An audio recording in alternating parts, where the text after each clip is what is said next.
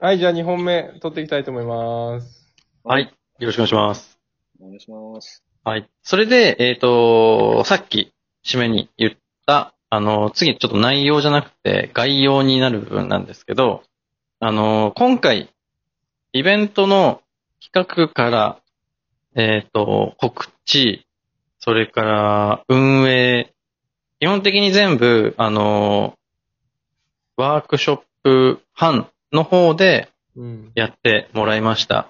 今まで、去年までは、あのー中身はみんなで考えるけど、あのーこう、背景を作ったり、プロモ、あのーなんていうの、告知ページを整えたり、あそれから参加者の管理をしたり、当日の、あの、操作、あの、裏側の操作をしたりするのは、私がやってましたが、あの、特に何も引き継ぎをせず、今回、突然全任せをお願いしたとうんいう感じで、まずは、どうでした？なんかできた感じします？ちゃんと。いや、もうクソ辛かった。任せきりだったんだなっていうのを感じましたよ。そうです。いや、中、あの、中山さんは、あの、自分のお仕事の方でもよく、あの、使ってらっしゃるんで、なんとなく、あの、流れがわかると思うんですけど、これ、意外と、うんオンラインであっても、0から10までやるのって、準備とスピード感大変ですよね。大変ですね。そうなんですよ。大変。いや、全然慣れてないっていうのはあるんですけど、うーん、なんか、うん。くたくたになりましたね。なんか、大したことやってないはずなのに。まあ、慣れなんでしょうね。いや、慣れないです。あ慣れて、その手順を、あの、こう、そう、想定しながら準備をすることはできるんですけど、うん。やっぱり疲れはしますね。あの、それが仕事ではないので、私たちにとっては。仕事以外の部分の時間を使って、テキパキやっていかないと、どんどんどんどんもたついていっちゃうんで、大変なのは大変なんですけど、うん。あの、これがやっぱり多分、その普段なかなかやる機会がないので、あの、一通りできるようになってイメージが湧くようになるっていうのは、うん。結構いい財産になるんじゃないかなと思っていて。なので、まあ、みんなにやってほしいとまでは言わないんですけど、いつかは私以外の人にもやってほしいなとずっと思ってたんです。なるほど。はい。で、えっと、多分いざ初回やってみて、あの、なんかこう、結局どうしたらいいのかっていうのが、こうスムーズに、あの、手を動かすところまで繋がんなかったと思うんですけど、私今まで自分一人でやってたんで、特にな、なんていうんですか、その、定型的なルールを作ったり、マニュアルっぽいことに、を、をな言語化したりとかってしてこなかったんですけど、なんかその何人かできるようになったら、あの、人にお,、ね、お任せするんじゃなくて、えっ、と、仕組みをちょっとちゃんと作って、誰でもできるようになるといいなって思ってるんですよね。なので、ちょっと今年中に、あの、こう、徐々に、徐々にそういう方向に持っていきたいなと思ってるんです。まあ、そのための1回目、丸投げで、ほとんどのアドバイスっていう感じでやってもらった感じだったんですけど、で、今回のやつで、えっ、と、1個気になったのが、あの、まあ、オンラインのイベントってもう去年からずっと増えてきてますけど、 Zoom で開催したり、まあ、他のウェブ会議アプリケーションを使ってやるときのミーティングルームの URL の扱いっていうのも、あの、結構気にしなきゃ実はいけなくて、まあ去年の春から夏ぐらいまでは、結構 Zoom のセキュリティあのレベルが低い、 web bombing が起きているみたいな感じでニュースになってたんですけど、あの、今回のイベント、URL を Facebook に、の、えっ、と、イベントページに直へ、直接貼ってたんですけど、あの、まあ、ああいうやり方は通常うん。しないんですよね、とか、そういうのを含めてみんなで運用のいいやり方っていうのを学んでいけたらなというところでした。で、中山さん、なんかコメントあります？他に思ったこと。いや、そうですね。あの、まあ、Facebook にバーンって URL 貼るのはまずいですよね。なんか、荒らされる可能性が高いんで。うんうん。まあ、もしくは待機室設けるとか。あ、待機室は設けてたんでしたっけ？今回。あ、儲けてなかった。儲けてなかったような気が。待機室って何ですか？あの、こっちのルームに入る前に、待機室ってところに入って、で、あの、ホストが許可しないとこっち側に入れないっていう。あれそれ用意、中山さん。してましたっけ？あの、この人誰って言って、あ。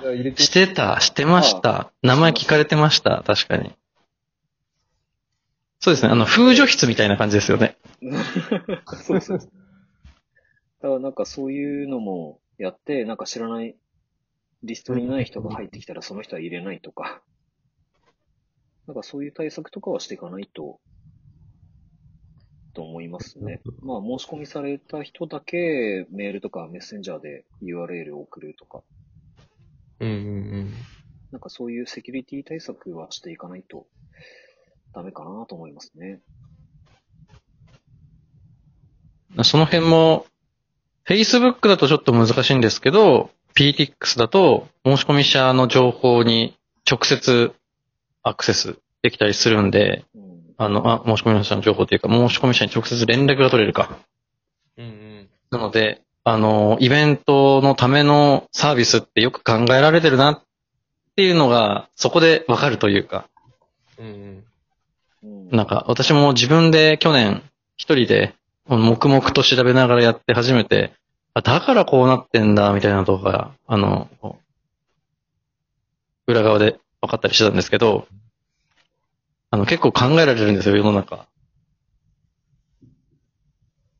で、そういうところを定型化していけたらなというところでうん、はい。今後は地域盛り上げ班も、ワークショップ班も、まあ、大体の人は、イベントを自前でやるってなったら、あの、できちゃうみたいな。うんちょっとそうできたらかっこいいですよね。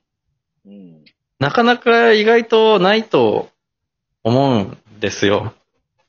あの、勉強会とか、そういう地域のコミュニティとかっていうの結構いっぱいありますけど。大抵、決まった人がそういうのをやって、えっ、と、表に出るようなデザインが必要なものは、プロの人が作って、すごいかっこいい感じで運用されるっていうのがお決まりのパターンなので、まあ、あえてそこは私たちの場合は、誰でもできる、誰でもイメージしている。実際に自分の仕事でもやるとなった時に手が動かせるっていう環境を作っていけたらいいですよね。うん。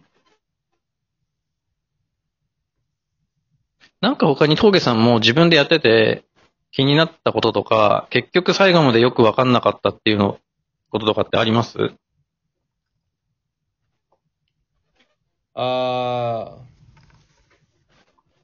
Facebook への告知タイミングの一番いいタイミングっていつなのかなとか、あと、まあ、リマインドで、そうだな。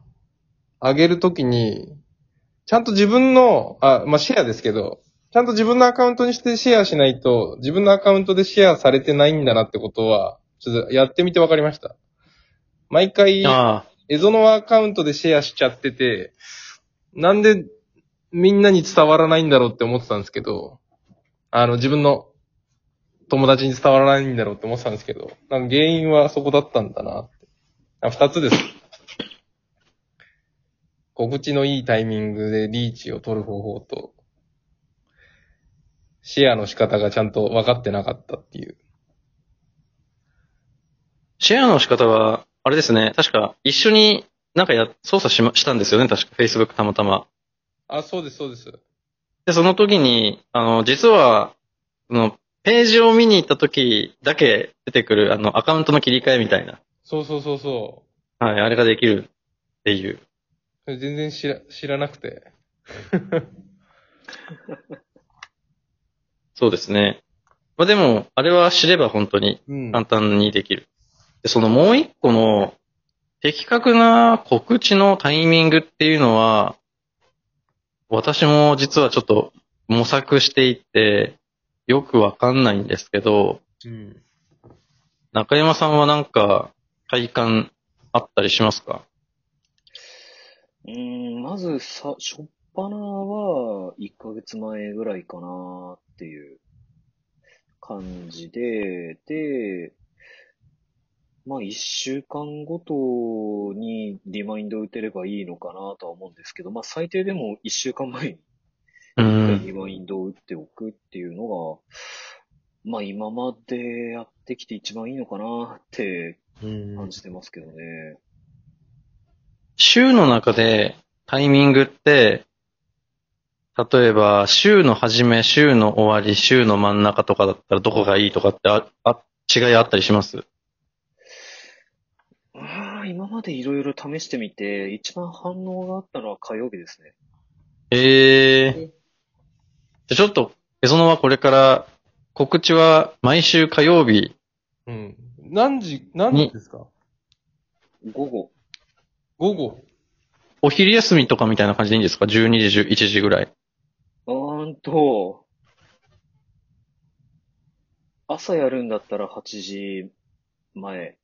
ええ昼だったら11時半とか。